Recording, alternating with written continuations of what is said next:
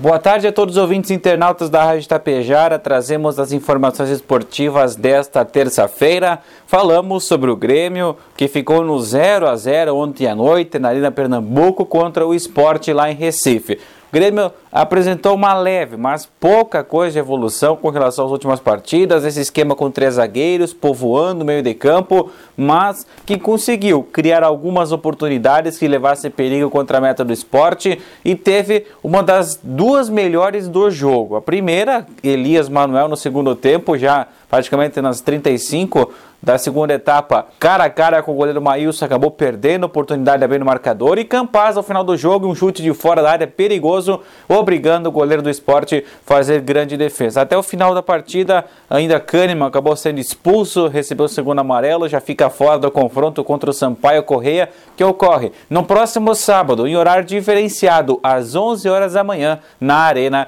em Porto Alegre.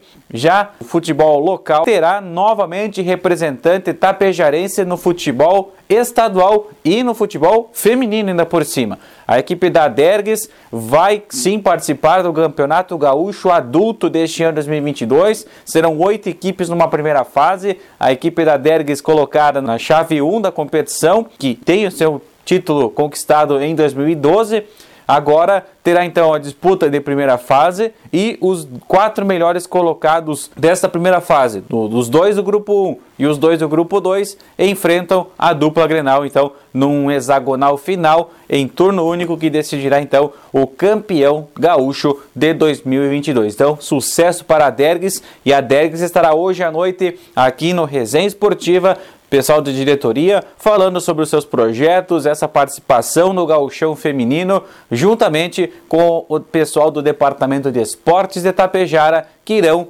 abordar um pouco essa 26ª edição do Campeonato Municipal, que inicia no próximo domingo, lá no estádio Laércio Poggio com transmissão da equipe de esportes da Rádio Tapejara. Resenha esportiva então logo mais à noite, 8 e 10 após o correspondente gaúcha em FM 101.5 e nas lives do Facebook e do YouTube.